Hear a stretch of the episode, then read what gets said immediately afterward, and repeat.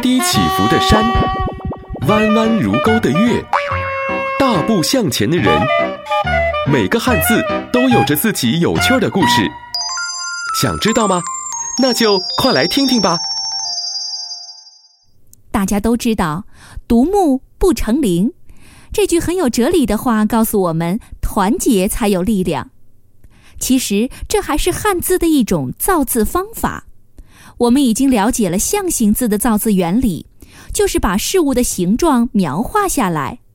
但有很多事物是很难描画的，比如“木”是一个象形字，可以用线条来描画一棵树的样子。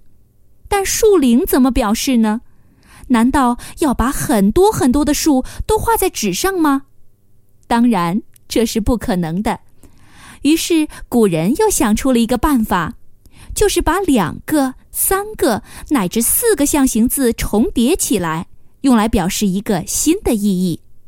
比如，两个木并列，表示树木众多，就是树林了。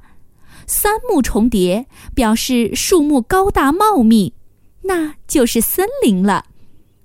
类似这样的例子还有不少，比如两个火重叠，表示火势大而热度高，就是炎；三个火重叠在一起，叫做焰，表示火焰、火花；三个毛重叠在一起，叫翠，就是细毛很多的意思。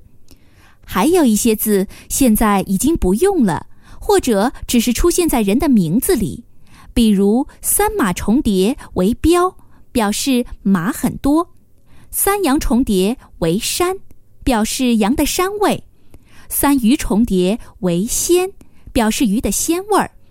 这种造字方法，有的专家把它叫做象意。